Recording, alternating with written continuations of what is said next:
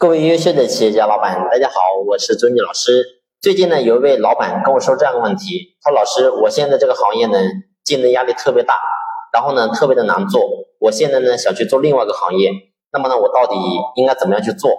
我这么做到底对还是不对？其实呢，我相信在场呢，也不是说只有他有一他一个人有这样的问题，我相信有很多人都有这样的困惑。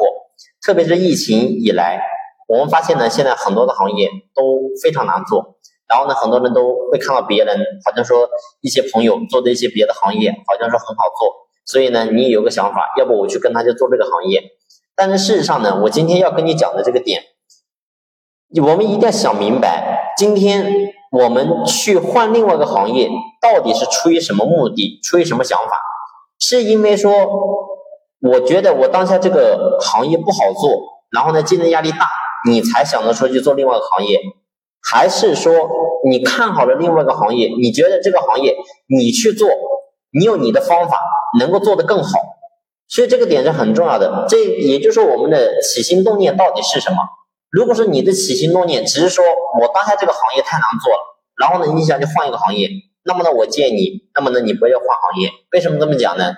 因为我过去我大家讲过一句话，我说任何一个人如果说他不会游泳，给他换再多的游泳池，他照样不会游泳。最关键不在于说这个行业怎么样，而是在于说我们自己。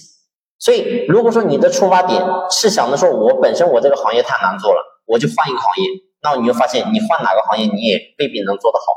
所以这是一个思维的问题。如果说当下你是看好另外一个行业，但是呢，你知道这个行业现在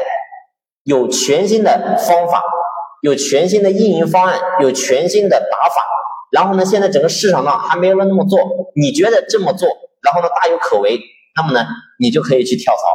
你就可以去换行业。如果说你没有达到这个标准，没有达到这个要求，那么呢，我建议你老老实实的，还是要打好我们的基本功。